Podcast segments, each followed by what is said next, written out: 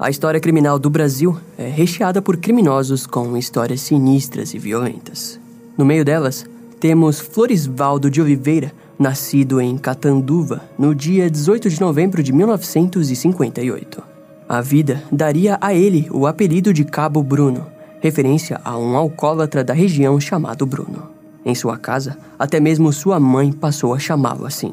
Nesses bosques de morte que temos em nosso país, o garoto cresceria e se tornaria um assassino sádico dentro da força policial. Utilizaria da própria força de justiça da sociedade para que sentenças fossem executadas de acordo com o seu próprio veredito. O cabo Bruno trilhou uma estrada de execuções frias até o fim de sua vida, fazendo com que seu destino fosse escrito com a mesma cor de sangue de suas vítimas. No vídeo de hoje falaremos de um dos personagens mais polêmicos da história policial brasileira.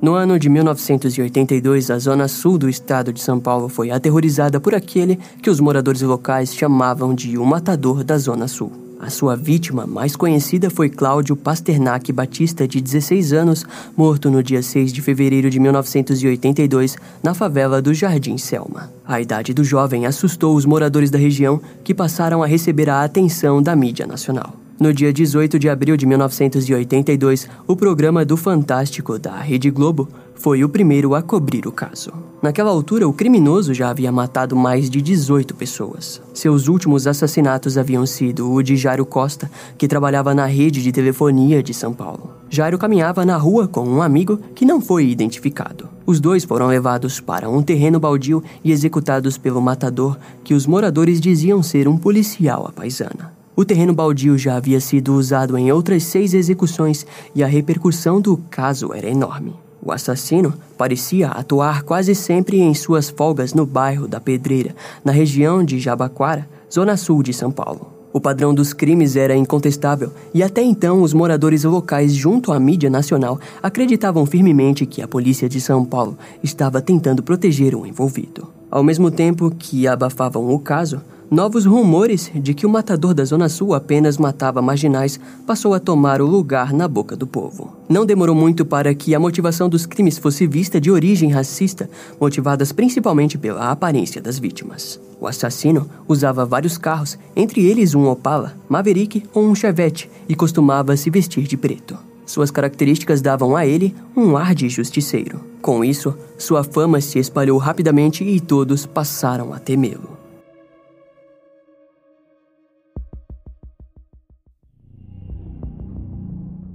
No dia 22 de maio de 1983, o caso de Cláudio Pasternak Batista ainda continuava sem solução. Na mesma época, um dos jovens que estava com Cláudio e que havia sobrevivido ao ataque deu uma entrevista. Nela, ele contou que havia conseguido fugir da emboscada por pouco, informando também que sentia medo que o matador voltasse para terminar o serviço. Alguns meses depois, no dia 22 de setembro de 1983, a Polícia Militar de São Paulo acusou o policial Florisvaldo de Oliveira por mais de 20 assassinatos cometidos na zona sul do estado. Florisvaldo era conhecido por todos como Cabo Bruno, mas após ser preso, o assassino confessou apenas uma das 20 acusações. Para a pouca surpresa dos policiais envolvidos, Florisvaldo confessou o assassinato de Cláudio Pasternak Batista, cometido no dia 6 de fevereiro de 1982 na favela do Jardim Selma. Com a confissão em mãos, a polícia sabia com certeza que haviam capturado o homem certo. Os moradores afirmaram que o cabo Bruno havia matado pelo menos 30 pessoas, muitos deles eram apenas jovens de 15 a 17 anos. O promotor Paulo Álvaro Martins Fontes, na época, acreditava que o cabo Bruno estaria envolvido com certeza em pelo menos 10 assassinatos. Além disso, o comandante da Polícia Militar afirmou em uma entrevista que o envolvimento de mais policiais nos crimes era praticamente certeiro. A polícia estimava que houvesse o envolvimento de 12 policiais, incluindo o capitão e um tenente da PM. As execuções novamente possuíam fortes indícios de serem motivadas apenas pela aparência das vítimas. O crime mais chocante foi a morte de um jovem que foi executado por possuir uma tatuagem de uma pequena cruz no pulso. A tatuagem havia sido feita por motivos pessoais e religiosos. Os policiais envolvidos de início eram protegidos pelo alto escalão da PM, motivo que fez com que o cabo Bruno ficasse livre por mais dois anos. A Polícia Civil abriu uma investigação que provava que o assassino era contratado pelos comerciantes da Zona Sul de São Paulo, a fim de limpar a área de criminosos. O cabo Bruno utilizava um Chevrolet Opala preto em seus crimes. A estimativa era que, durante seu tempo solto, ele tenha matado mais de 50 pessoas. Posteriormente, sua esposa disse que o cabo Bruno afirmou ter confessado que muitos outros policiais matavam e apresentavam-se como o cabo Bruno, para que a culpa fosse movida para ele. O homem, estranhamente e reveladoramente, não se importava com aquilo, contou a esposa. Ela ainda mencionou que para Florisvaldo não fazia diferença nenhuma ser creditado ou não por mais algumas mortes. Do ponto de vista da criminologia, podemos observar que, quando Florisvaldo de Oliveira passou a participar desse grupo de policiais justiceiros, um senso de justiça e a fantasia de estarem lutando por uma causa comum impregnou sua mente. Aquilo tudo justificava inúmeras perguntas internas que ele possuía sobre sua vida até então. É normal, nesse tipo de criminoso, vermos a causa principal se perder, tornando-se crimes impulsionados principalmente devido ao seu próprio narcisismo. Inicialmente, quando Florisvaldo estava em meio ao grupo de policiais, muitos deles faziam parte de altas patentes dentro da PM. Isso fazia com que uma sensação de poder e de pertencimento tomasse conta de si. O prazer de ter poder sobre outra pessoa e o prazer de pertencer a um grupo superior dentro do escalão da polícia eram elementos escassos em sua vida profissional e pessoal. Em outras palavras, Florisvaldo, o famoso capo Bruno, se sentia acima dos seus outros colegas. É curioso afirmarmos isso e em seguida percebemos que Florisvaldo ainda não tinha patente de cabo, sendo somente um soldado, cargo inferior ao apelido recebido. Após o seu primeiro assassinato em meio a seus superiores, uma adrenalina e sensação de poder sobre a vida e a morte fez com que o seu assassino interior se libertasse. A união desse evento com uma fantasia reprimida de ser superior dentro da PM fez com que uma forte sensação de satisfação pessoal nascesse dentro de si.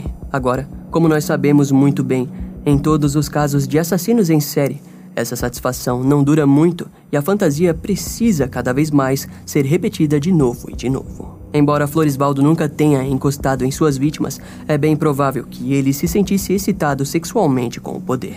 Assassinos em série por motivos raciais e preconceituosos são facilmente vistos no nosso país até os dias de hoje. Mas afinal, Quantos cabos brunos ainda existem por aí? Esse tipo de assassino acabou se tornando mais comum nos Estados Unidos na mesma época em que o caso Bruno passaria a ser conhecido no ano de 1980, junto à euforia causada pela Ku Klux Klan. Os crimes cometidos por Florisvaldo a princípio foram crimes circunstanciais, mas cada vez mais ele se tornou um criminoso violento e narcisista. O assassino chegou em seu auge ao passar a ser chamado de um matador da Zona Sul, se tornando mais sofisticado, organizado e frio, enquanto o risco de ser pego diminuía à medida que seus superiores o encobriam. Esses fatores fizeram com que ele se tornasse cada vez mais perigoso, e se tivesse a oportunidade, provavelmente jamais pararia de matar. Vale ressaltar que seus superiores, aos poucos, começaram a colaborar com a investigação, de forma com que a atenção passasse exclusivamente para Florisvaldo. Os problemas pessoais de Florisvaldo resultaram em seu vício por armas, e aprender a usá-las foi a certeza de que seria superior às pessoas à sua volta. Desde sua adolescência, ele trouxe consigo problemas de baixa autoestima, falta de esperança e confiança. Esses aspectos resultaram em um homem que decidia resolver todos os seus problemas sozinho, ao invés de dividi-los com outras pessoas. Violência foi o caminho perfeito para sua falta de confiança nas pessoas, onde poderia também expressar seu ressentimento.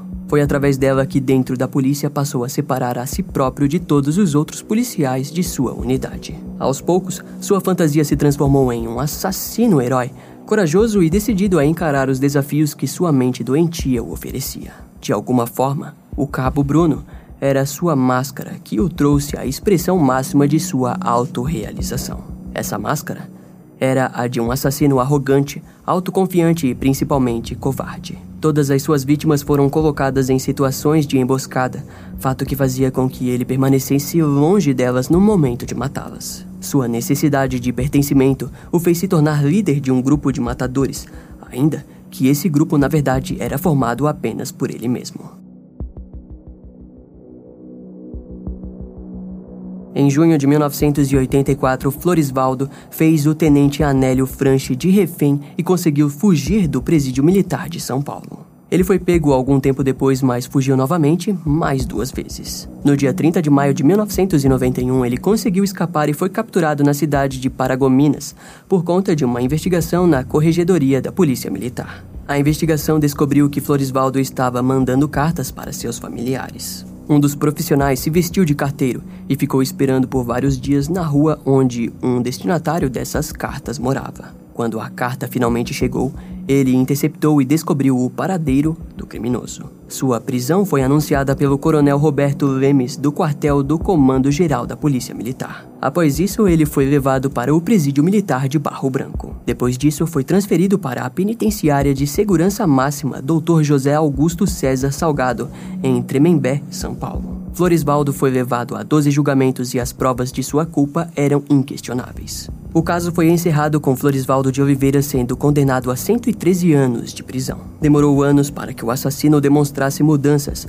Para ser mais exato, demorou cerca de pouco mais de 10 anos para tal coisa. Em seus últimos momentos, ele se transformou em um leitor da Bíblia e anunciou para a imprensa que, quando saísse, iria se transformar em um pregador da palavra. Uma natureza totalmente diferente do que um dia teria sido. Na prisão, ele também passou a fazer pinturas. No ano de 1998 foi realizada em São Paulo uma exposição de suas artes. Na mesma época, Floresvaldo conheceu a cantora gospel Daisy França, que fazia trabalho voluntário na prisão e acabou se casando com a mulher. Ao fim do ano de 2008, Floresvaldo se tornou pastor na capela ecumênica da penitenciária. Curiosamente, um dos seus seguidores dentro da prisão foi Lindenberg Alves, responsável pelo caso Eloá Cristina Pimentel, em outubro de 2008. Mais tarde, Daisy relataria para a imprensa que Floresvaldo desejava pedir perdão para as famílias de suas vítimas. Segundo a mulher, ele teria aprendido a amar e agora queria resgatar almas perdidas. No ano de 2009, Floresvaldo solicitou a conversão de sua pena para o regime semiaberto. Em resposta, o Ministério Público Estadual exigiu uma avaliação psicossocial criminológica no dia 19 de agosto de 2009. O criminoso conseguiu ter sua convenção para o regime semiaberto, porém, lhe foi negado o benefício de saídas temporárias devido ao seu histórico de fugas no passado. No dia 22 de agosto de 2012, a Justiça de Taubaté liberou o famoso Cabo Bruno após 27 anos de prisão. Junto a ele, foi mandado diversos documentos que relatavam sua boa conduta, que tornava sua soltura um ato justo em frente à lei. É dito que Floresvaldo plastificou o seu alvará de soltura e passou a carregá-lo durante todo o tempo consigo. Junto ao documento também havia uma lista de 10 sonhos que ele gostaria de realizar antes de morrer. Entre aspas, nas minhas fugas, a polícia sempre me parava. Agora que tenho o alvará, Ninguém me para mais, disse Floresvaldo em tom de entusiasmo e brincadeira. Entretanto, o mundo não pensava dessa forma e não oferecia um destino tão agradável quanto ele desejava. No dia 26 de setembro de 2012, Floresvaldo de Oliveira retornava de um culto religioso no município de Aparecida junto a seus parentes, quando por volta das 11h30 da noite foi recebido com 20 tiros na cabeça e no peito por dois homens no bairro Quadra Coberta. Segundo as investigações, os dois homens chegaram a pé e atiraram somente na direção de Floresvaldo. A natureza do crime ficou explicada como tendo origem em um crime de execução. Ele morreu ainda no local e a arma utilizada no crime foi identificada como sendo uma pistola .40 e outra calibre .380. A Polícia Civil designou o delegado Vicente Lourenço Lagiotto Júnior para o caso. Nos dias de hoje, Vicente já é aposentado e em seu último anúncio disse que as investigações nunca encontraram pistas dos autores do crime. Embora as primeiras suspeitas tenham ido em direção ao PCC, que acreditavam ter encomendado sua morte.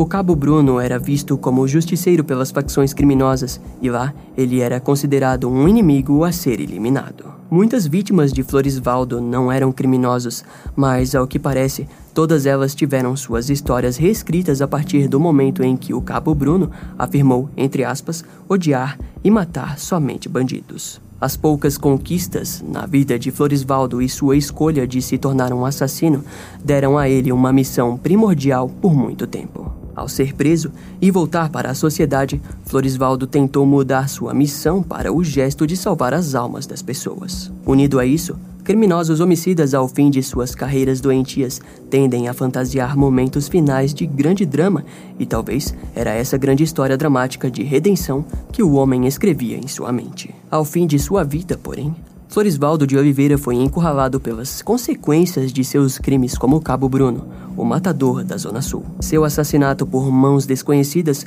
foi o último ato destinado pela natureza de uma história violenta e autodestrutiva.